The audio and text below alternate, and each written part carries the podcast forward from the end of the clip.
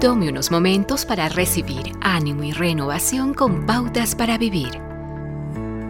Una de las composiciones musicales más extrañas jamás antes concebida fue la que compuso John Cage en 1952 y la llamó 4 minutos 33 segundos.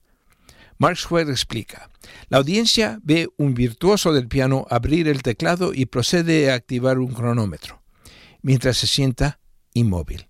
Luego, cierra el teclado después de 4 minutos y 33 segundos.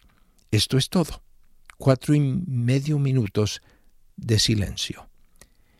Ese era el punto de John Cage quería demostrar.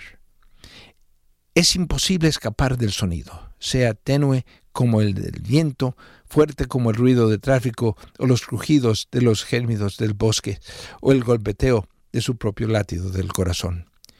Cuando Cage lanzó su 4 minutos 33 segundos, causó furor para decirlo menos, y aún hoy sigue siendo controversial. Algunos piensan que él, Cage, podría haberse dedicado a las ciencias sociales o psicología, pero no a la música seria. La realidad es que estamos siendo bombardeados con el ruido desde el momento que nos levantamos por la mañana hasta que nos vamos a dormir. Dios habló a través del salmista y dijo, Quédense quietos, reconozcan que yo soy Dios. En el arrepentimiento y la calma está su salvación, en la serenidad y la confianza está su fuerza, pero ustedes no lo quieren reconocer. Entonces, ¿cómo nos deja esto? La verdad es que la mayoría de nosotros tenemos miedo a la quietud. Encendemos el televisor aunque no vemos ni escuchamos.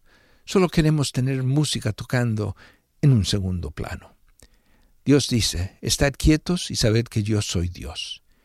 Tal vez la obra polémica de 4 minutos 33 segundos de silencios de John Cage es más valiosa que si hubiera puesto notas sobre la composición silenciosa.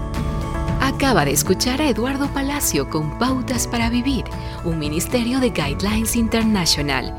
Permita que esta estación de radio sepa cómo el programa le ha ayudado. Acompáñenos en la próxima emisión de Pautas para Vivir. Gracias por su sintonía.